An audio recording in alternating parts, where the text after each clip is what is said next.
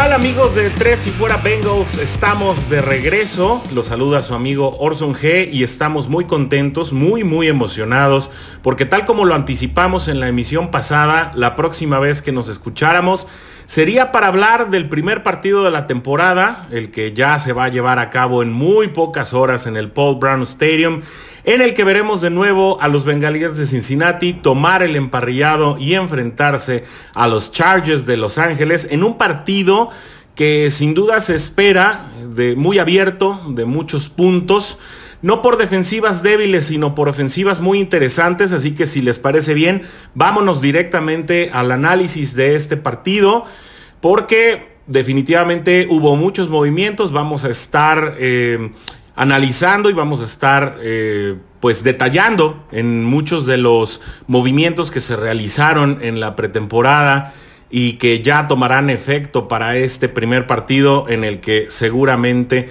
estaremos viendo muchos movimientos, muchas caras nuevas por ambos lados.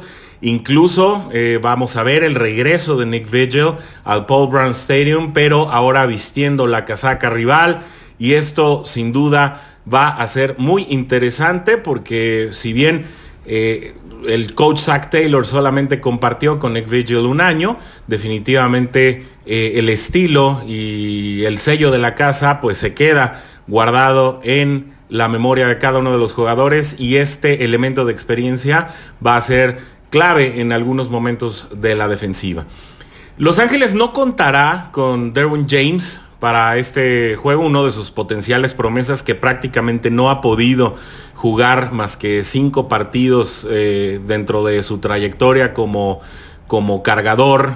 Eh, y pues esto definitivamente será un área que deberá explotar la nueva camada de receptores que va a tener Joe Burrow a la mano. Sin embargo, esto no quiere decir que la secundaria de los Ángeles sea una secundaria fácil, que sea una secundaria débil. Eh, definitivamente vamos a estar viendo mucha insistencia por arriba. Pero el hecho de que Cincinnati cuente con Joe Mixon como un arma de escape y también pensando en que ha producido más de mil yardas en las últimas dos temporadas con una línea tan tan problemática que en esencia o por lo menos en el papel este año debía mejorar, pues sin duda pondrá en aprietos a la defensiva de Los Ángeles. Los Chargers, como sabemos, permiten muchos pases. Eh, no, es un, no es una defensiva que se caracterice por romper las jugadas por aire, pero no permite muchas yardas. Tienen un muy buen tacleo, a diferencia de lo que mostró Cincinnati el año pasado.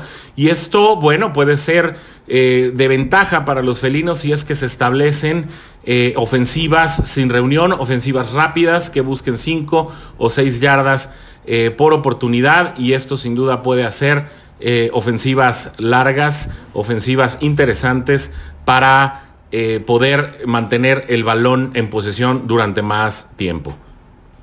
No podemos olvidar también que Joey Bosa, que es una pesadilla para los mariscales rivales, va a estar presente en el campo de juego y que sin duda va a ser uno de los que esté buscando maltratar de primera oportunidad al novato Joe Burrow, que sin duda se verá apresurado y el lado izquierdo tendrá que estar trabajando de manera muy efectiva para no dejarlo pasar por lo menos tan frecuentemente, porque neutralizar a Bolsa pues definitivamente es muy muy muy complicado. Sin embargo, el lado izquierdo de Cincinnati ha trabajado un poco mejor. Eh, el regreso de Jonah Williams eh, tiene que aportar por lo menos en el lado del centro mucho mayor dinamismo y esto se tiene que reflejar en una mejor protección al quarterback de lo que tuvo Andy Dalton el año pasado. Así que bueno, eh, seguramente estaremos viendo bastantes mejorías por ese lado y algo que se antoja interesante también en la línea de golpeo.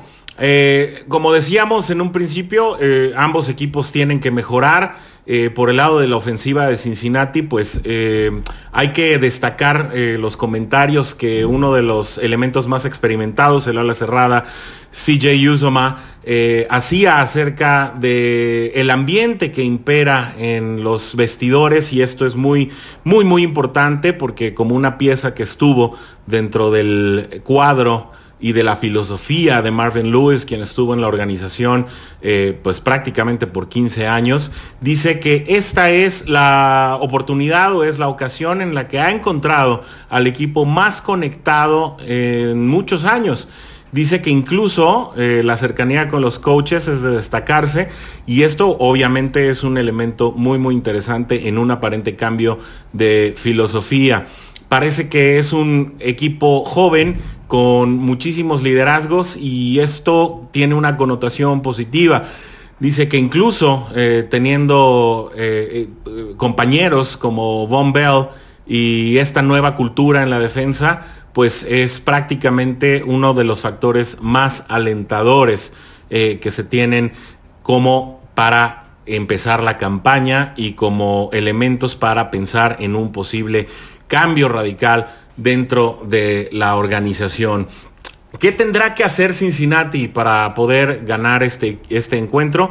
Pues definitivamente eh, aprovechar, como lo decíamos hace un rato, poder tener ofensivas eh, de largo tiempo, mantener la mayor posesión del balón. Eh, la ofensiva de, de, San Diego todavía no es una ofensiva consolidada. Recordemos que Tyler Taylor va a comenzar apenas su etapa como Charger en Los Ángeles.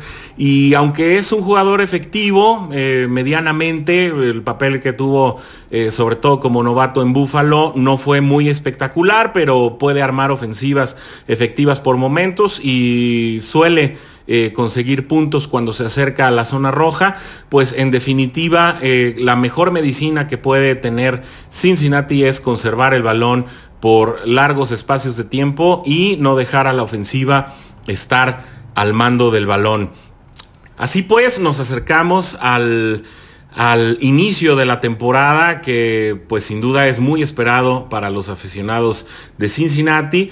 Eh, estamos eh, todavía eh, sorprendiéndonos por un Joe Burrow que muestra no solamente mucha efectividad, sino también muestra bastante humildad, esta misma que es exaltada por coaches y compañeros que, exaltan y que destacan sus deseos de aprender, de, no solamente estar aprendiendo el libro de jugadas, sino también saber lo que es convertirse en un profesional a través de la experiencia de los compañeros. En definitiva, Burrow será un upgrade de lo que fue Andy Dalton. El estilo de lanzar de, este joven eh, puede mejorar por mucho el, número de yardas post recepción eh, de sus objetivos, eh, si es que sabe aprovechar los espacios de separación que dejen con los profundos y esto sin duda puede ser también una clave para que Cincinnati se lleve este primer encuentro.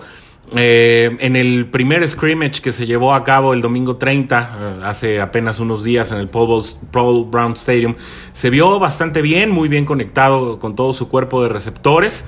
Eh, después llegó la noticia de la extensión para Joe Mixon por cuatro años y 48 millones de dólares, lo que dio muchísima seguridad a que pues prácticamente queda redondeada la, parte que está involucrada con el manejo del balón a la ofensiva y esto sin duda son buenas noticias para las expectativas ofensivas del equipo. Joe Burrow será el único quarterback titular eh, en su equipo en la liga. Esto pues es una situación eh, frecuente en todos los años, sobre todo cuando llega un quarterback eh, estrella que es elegido en los, en, los, en los lugares más altos del draft de la NFL. Y bueno, destaca que será Burrow el único que será titular, por lo menos en este año, en el primer juego de la liga. Sin duda se va a extrañar a Trey Waynes en la secundaria de Cincinnati, pero el perímetro no debe sufrir más de la cuenta para tratar de neutralizar los embates de Tyrod Taylor, eh, que sin duda, bueno, también todavía se está tratando de encontrar con su nuevo equipo de receptores, que resultó bastante, bastante efectivo el año pasado. Y bueno, este es eh, prácticamente todo lo que tenemos que saber. Esto es lo que tendremos eh, que tener en cuenta para poder ver nuestro partido de este domingo que será a las 4 de la tarde con 5 minutos en el horario de local de Cincinnati. Para nosotros en, el horario central de México será a las 3 con 5 de la tarde.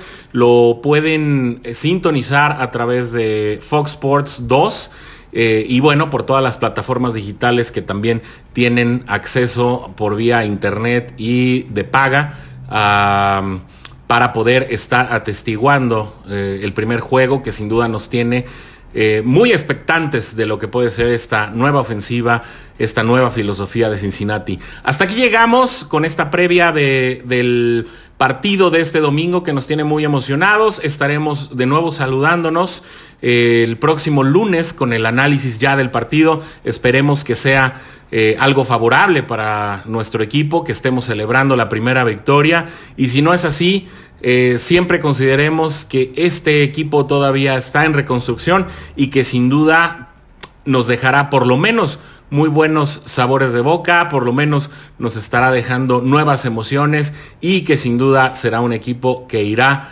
eh, captando eh, cada vez más y más la nueva filosofía, la nueva ofensiva y que irá de menos a más en la temporada. Eso sí lo podemos asegurar.